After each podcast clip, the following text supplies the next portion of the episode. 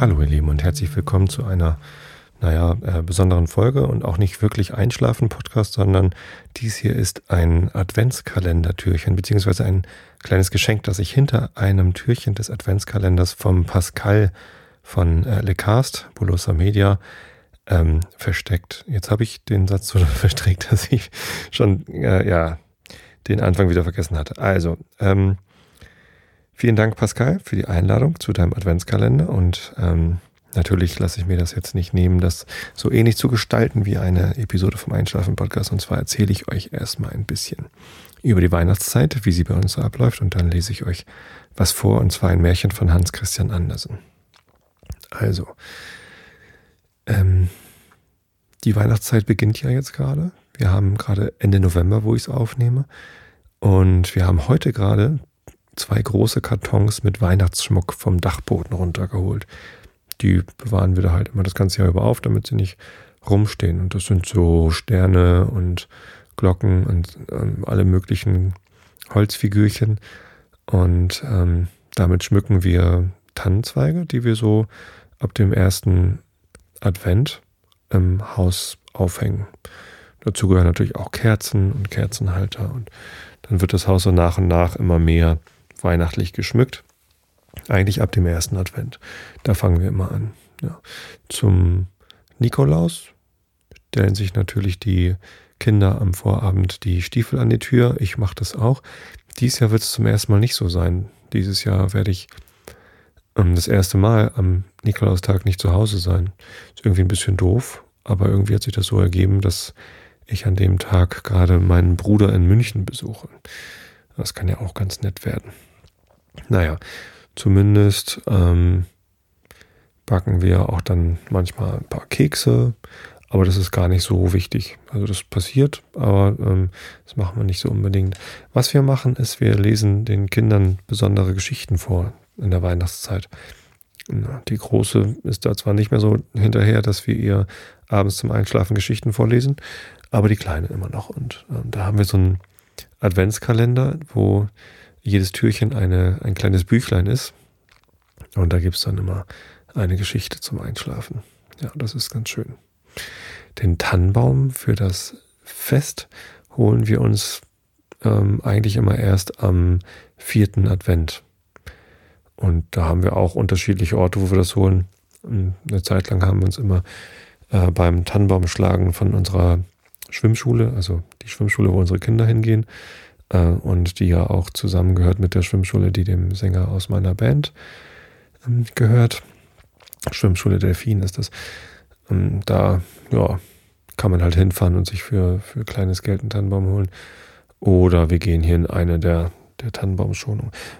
Übrigens, hier in der Nähe ist die ähm, Familie, wie heißt sie denn? In Klauenburg wohnen die mit C äh, Oelkers. Und das ist einer der größten Tannenbaumproduzenten weltweit. Der erntet jedes Jahr mit großen Maschinen äh, zigtausende von Tannenbäumen und verschickt diese sogar in die ganze Welt.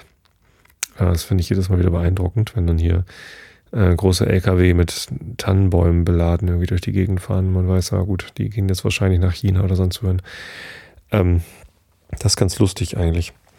Naja, aber das nur am Rande. Wir holen uns einfach hier irgendwo in einer Tannenbaumschonung einen Baum und sägen den selber ab und der wird dann auch erst am Heiligabend reingeholt und aufgestellt.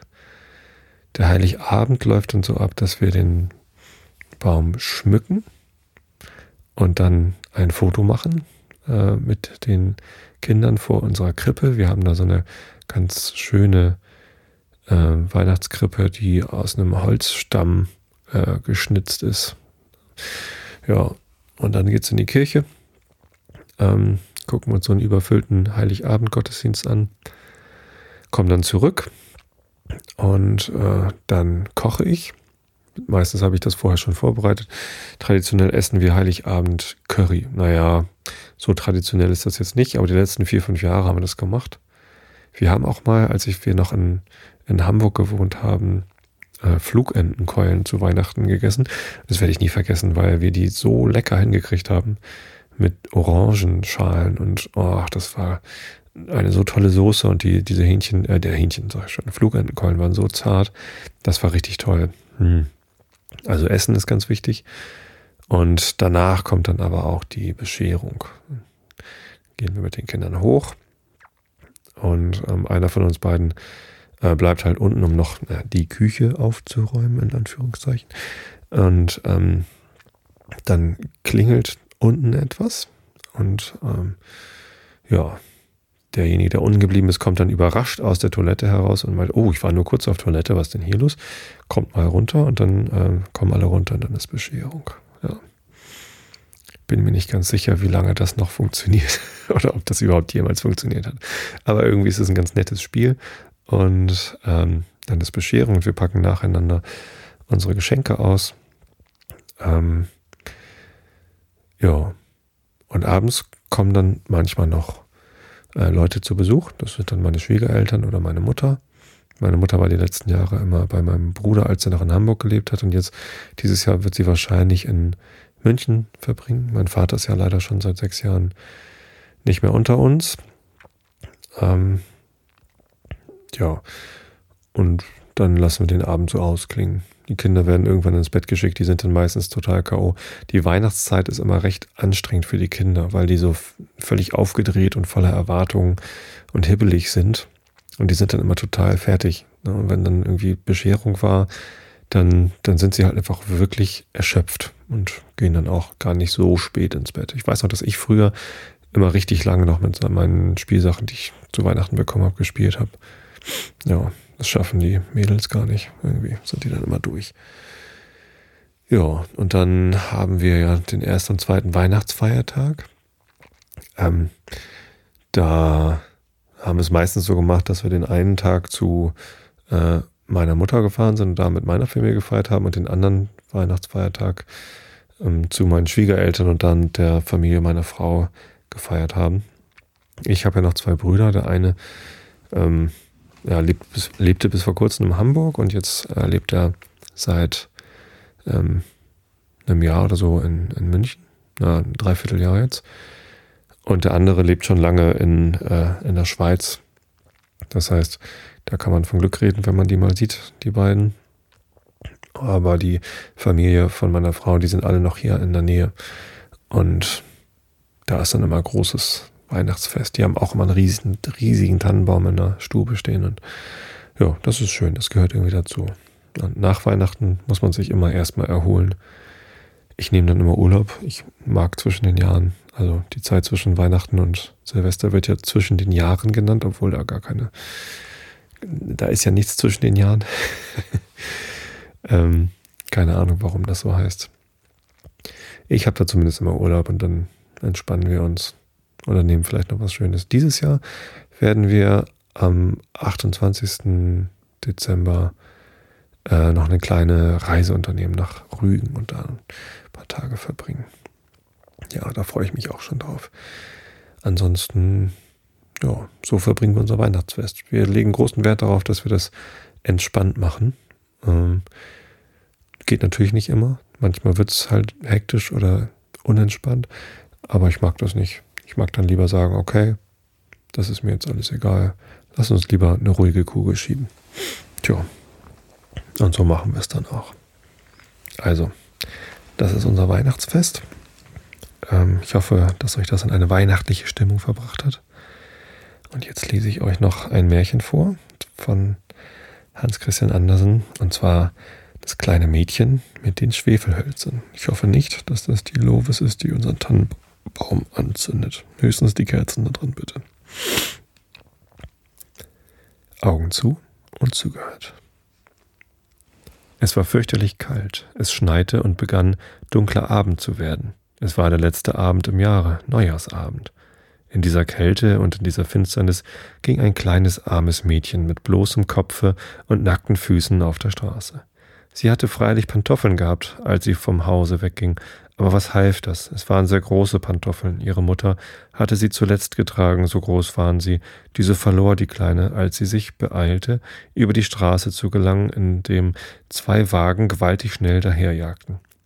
Der eine Pantoffel war nicht wiederzufinden, und mit dem anderen lief ein Knabe davon, der sagte, er könne ihn als Wiege benutzen, wenn er selbst einmal Kinder bekomme. Das ging nun, da ging nun das arme Mädchen auf den bloßen kleinen Füßen, die ganz rot und blau vor Kälte waren. In einer alten Schürze hielt sie eine Menge Schwefelhölzer und ein Bund trug sie in der Hand. Niemand hatte ihr während der, des ganzen Tages etwas abgekauft. Niemand hatte ihr auch nur einen Dreier geschenkt. Hungrig und halb erfroren schlich sie einher und sah sehr gedrückt aus, die arme Kleine. Die Schneeflocken fielen ihr in, äh, fielen in ihr langes gelbes Haar, welches sich schön über den Hals lockte, aber an der Pracht dachte sie freilich nicht. An Pracht auch irgendwie, hm, verlese ich mich ganz schön oft. Ne?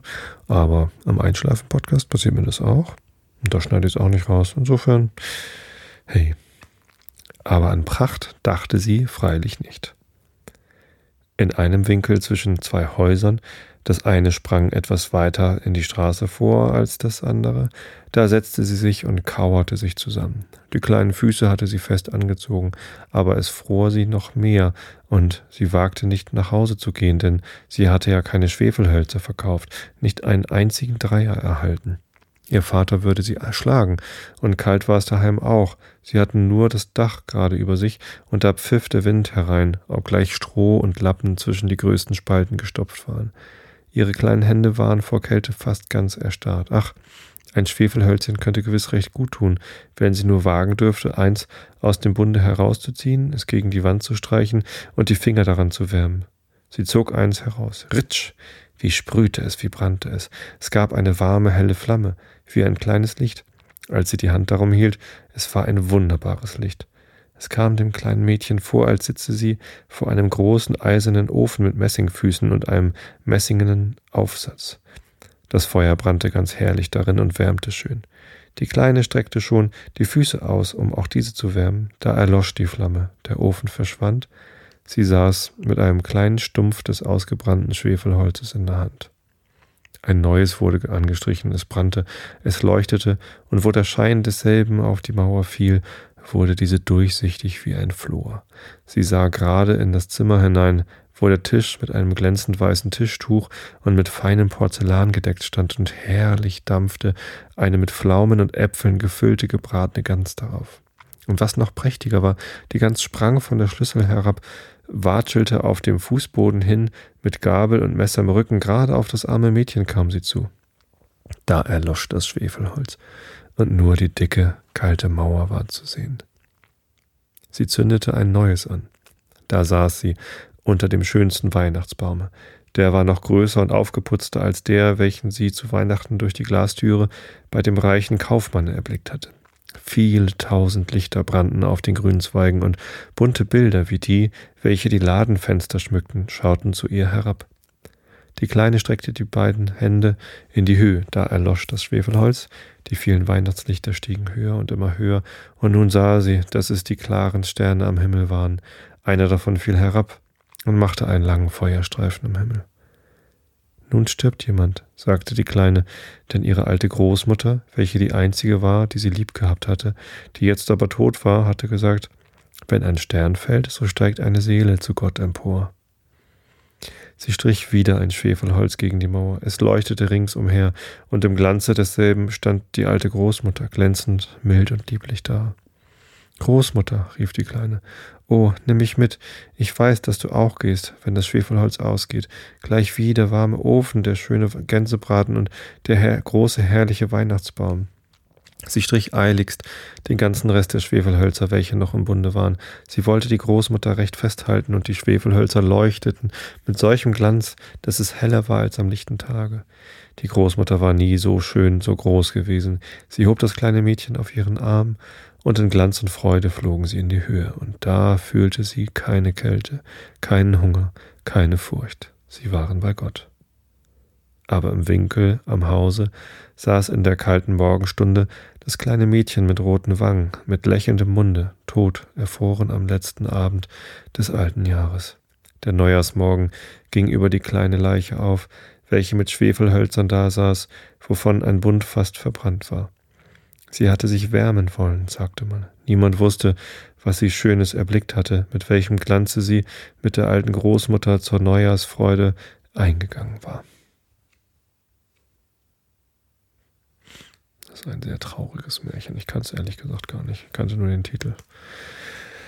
Na gut, ich hoffe, dass ihr trotzdem gut einschlafen konntet. Und wenn nicht, und wenn ihr das hier noch hört, dann wünsche ich euch eine ganz, ganz schöne Weihnachtszeit.